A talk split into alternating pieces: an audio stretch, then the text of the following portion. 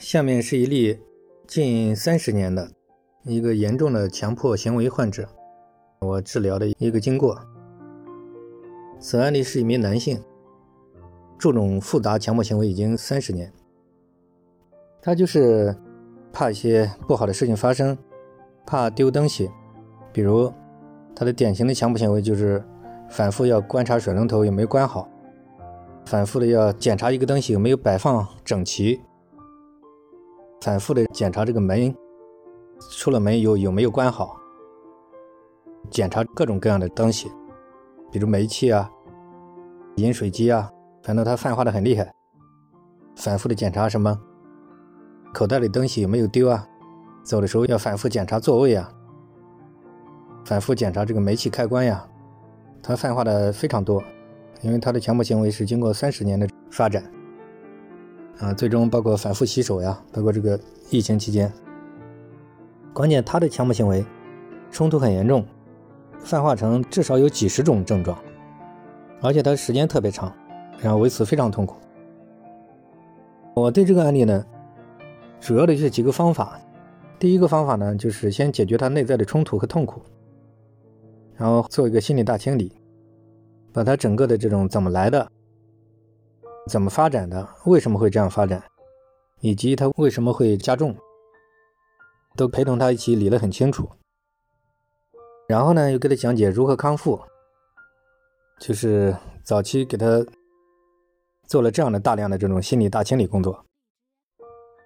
呃，他这个基本理论上完成之后，然后呢，他还剩一个惯性，因为强迫症久的人都知道，就是道理都懂，但是这个心瘾很强大。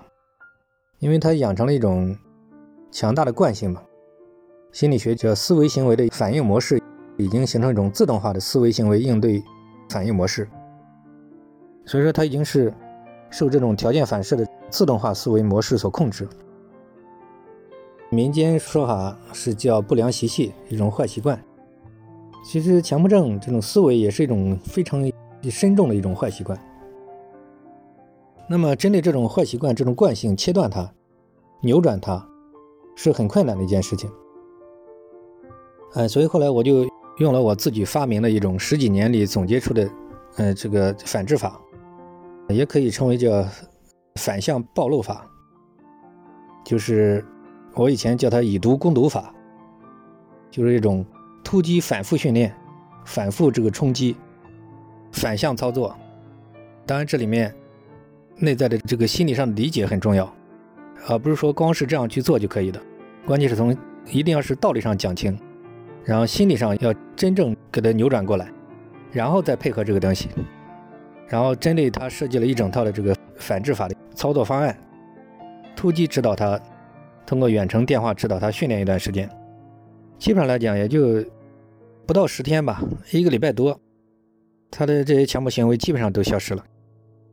然后他自己觉得非常神奇，嗯，当然这个可能是没有接受过我们这个反制法操作的这种朋友，可能他不太相信。但是我这个疗法是经过实践检验的，也是不断完善的。就是我这个现在基本上来讲已经成熟，我在很多这种强迫行为身上看到的效果非常迅速，基本上来讲可以在一两个礼拜之内可以把他这种。长达这个七八个小时，甚至更长时间的强迫行为，可以迅速给他恢复到跟正常人基本上一样。这个已经是被反复验证过的。啊，今天就分享一下他这个三十年强迫行为的一个综合治疗方案，仅供大家做个参考。